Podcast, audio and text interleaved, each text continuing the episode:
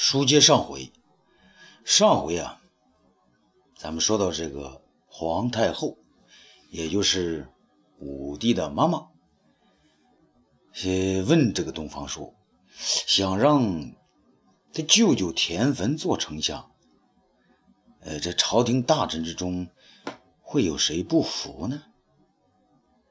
东方朔这时候心里才完全明白，太后和皇上的争论原来是丞相谁来做的事儿。那皇上与母亲争执不下，让他来评判，这可不是好插话的。想到这儿，他往一边呢滑了一下，装作屁股呢没有坐稳，他扑通一声坐到了地上。一旁的武帝呢笑了起来，太后的果然一惊。东方大人为何如此惊慌？启禀太后，臣东方朔不是自己惊慌，是为圣母皇太后和田大人不安呐。哦，为我和田汾不安是何道理？不妨说来。这太后认真起来了，这东方朔呢，却要摆摆架子。臣东方朔不敢直说啊。太后以为呢，他害怕得罪皇上，就说：“东方朔，你不要害怕。皇上曾说过，你东方朔蒙蔽他无罪。今天本太后再加一句，在本太后和皇上面前，你说什么？”都没有罪。臣东方朔谢过皇太后不罪之恩。皇太后这回急了，那你就快说吧。这东方朔呢，清了清嗓子，想了一下，慢慢说道：“那好，臣就直言了，太后陛下。”我大汉开国以来，历经高祖、惠帝、文帝、景帝四朝，当中还有几年算是没有皇帝，您知道吗？知道，那是吕后当政的几年。太后知道他要提吕后的事儿，倒也沉得住气。皇太后圣明，臣东方朔斗胆进言。谁都知道，如今天下是汉家的天下，刘家的天下。田汾他姓田，和陛下、太后您也不是一个姓啊。太后不以为然呢，那又怎样？他虽不姓王，可是他和本太后为一母所生，我信得过他。东方朔呢，并不太介意太后的态度。臣东方朔也知道，太后呢最信得过他。可是他不当丞相，田家安如磐石；一旦当了丞相，臣恐田家不能安稳呐。哦，为什么呢？东方朔依然不温不火。太后陛下。恕臣直言，臣东方朔以为，就算朝臣们都以为田大人他和圣母皇太后是一母所生，可也不能让天下的人全部心服。几十年前，吕后将朝中大臣要员全部换成吕氏兄弟，结果又如何呢？吕氏未能安宁，反而满门招祸。谢了世的太皇太后之所以她的话有些分量，也是因为她不用窦婴而用许昌等人的缘故啊。武帝在一边点了点头，太后呢却不大高兴。以你之见，要我和皇上只用窦婴，不用田汾？圣母皇太后要用谁不用谁，那是您和皇上的事儿，微臣东方朔。不敢多言呐。太后退让一步，那我要你说，朝中除了窦婴，还有谁的威望最高呢？臣以为，除了窦婴以外，吉案是个敢于直言争谏大臣。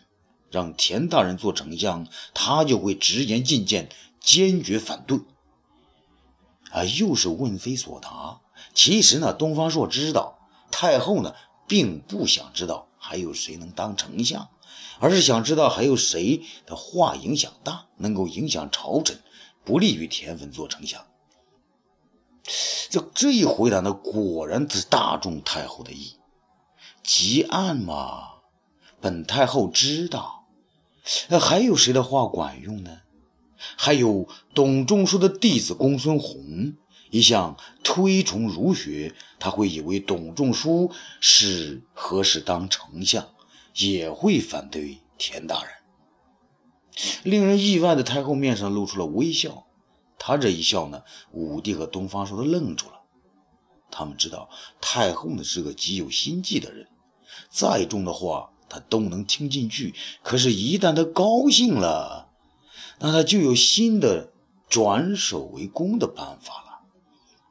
果然，太后发话了：“那好，东方大人，本太后一向看重你，但只让你帮忙处理家事。”国家大事从来没有求过你，今天本太后让你去见吉安，跟他谈一谈本太后的旨意。东方朔一惊啊，这这种事情，那你也看得看我情愿不情愿呢，是不是？可是不情愿又怎么着呢？太后呢，那就是要你去啊。那太后陛下，吉言耿直的很呢，恐怕不论臣说什么都是没有用的呀。太后就乐了，我不相信这天下没有你东方朔办不成的事儿。所中，所中的急忙上前，奴才在，奉本太后命，你持黄金百两去见公孙弘，就说这是我的旨意，让他看着办吧。奴才遵命。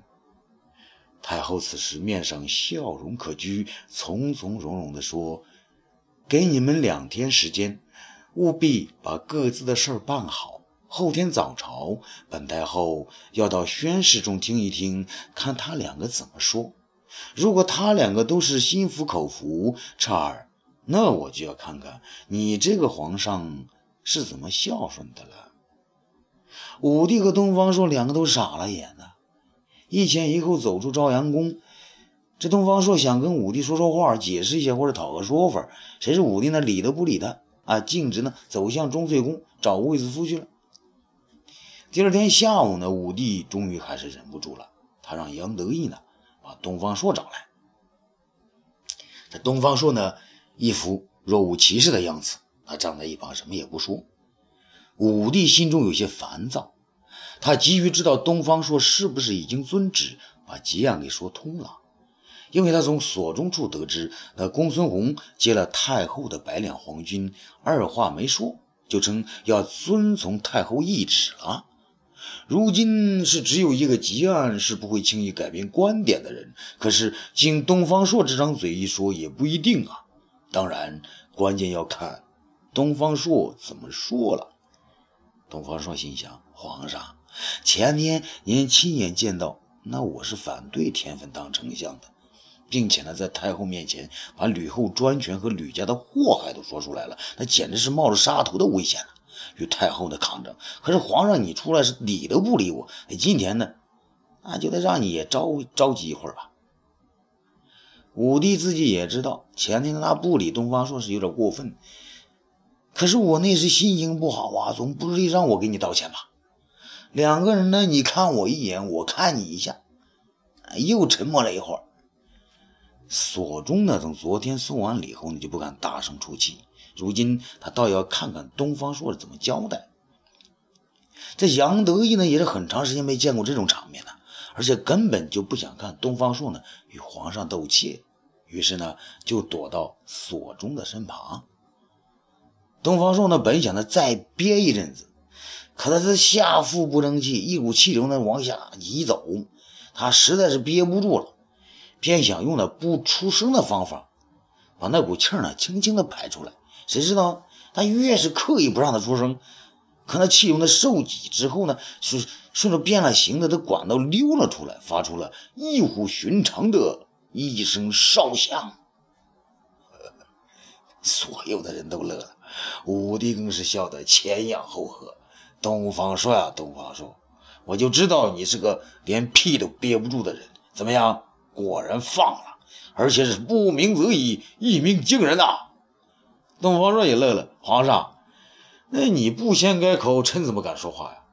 臣的肚子里有气，那上面出不来，当然从下面出来了嘛。武帝更乐了，好了，我们不说这些了，正色的道：“哎，吉安那里你去了吗？陛下，臣当然要去了，不去不就是抗旨了吗？皇太后说过。”那个臣在他和你面前的说什么都没有罪，可是没说过臣抗旨也是无罪的呀。那你把吉安说服了？东方朔反问道：“皇上，您说呢？”嘿，都这个时候了，你给我打什么哑谜呀？东方朔呢还在卖关子。那皇上您说，我是说服了他，还是没说服他呢？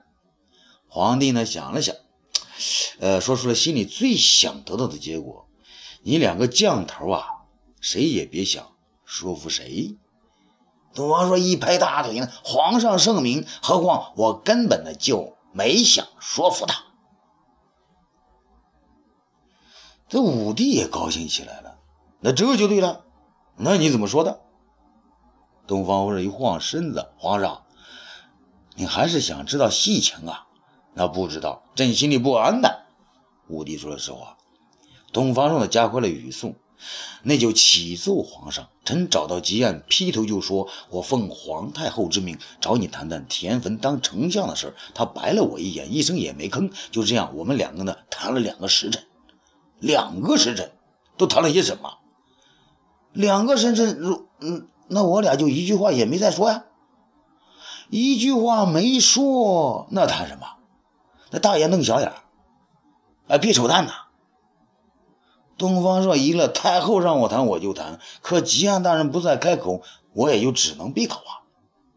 武帝眉头一扬，那你就像刚才对朕那样，先两个人谁也不开口，然后就互相吹起了口哨。这一句呢，把周围的人又说的大笑起来。东方朔呢，是先止住这笑声，皇上。臣和吉大人两个人呢，没有用嘴谈，可是用手谈啦，下了两个时辰的棋呀。武帝眼睛一亮啊，原来是这样谈的。好，那你胜了。东方朔眼睛一眨，皇上，臣胜了，您能高兴吗？那就是吉安他胜了，皇上他胜了，臣怎么向皇太后交差呀？武帝明白了。你没胜，是吉安也没胜，这和了这棋。东方朔拍了一下手，说：“对，臣没有输，是他也没有输。这赢家呢，让给一个更着急的主了。”武帝心中自然感激啊，说道：“好。”东方爱卿，我想了一招棋，你帮助看看会不会赢呢？